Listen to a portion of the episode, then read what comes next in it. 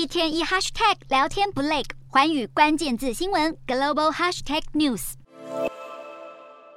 美国八月的职位空缺数降到十四个月低点，显示劳动力需求放缓。再加上澳洲央行升息一码，幅度意外小于预期，都重燃了市场对于联准会转向更温和升息的希望。迈入十月后，美股市场情绪明显好转，道琼指数四号再涨八百二十五点，这两天来已经上涨超过一千五百九十点，收复三万点大关，创下两年半来的最佳表现。而标普五百的十一大类股也连两天全收红，能源股净扬百分之四点三，再度领涨。美股四大指数全面收红，道琼指数狂涨八百二十五点四三点，收三万零三百一十六点三二点；纳斯达克大涨三百六十点九七点，收一万一千一百七十六点四一点；标普五百净扬一百一十二点五零点，收三千七百九十点九三点；非半指数上涨一百零六点八零点，收两千五百点一一点。欧洲股市方面，美国传出的经济数据疲软，激起投资人对联准会放缓升息的期望。科技股跟旅游股领军冲高，欧洲三大股市也应声走扬。英国股市上扬一百七十七点七零点，收七千零八十六点四六点；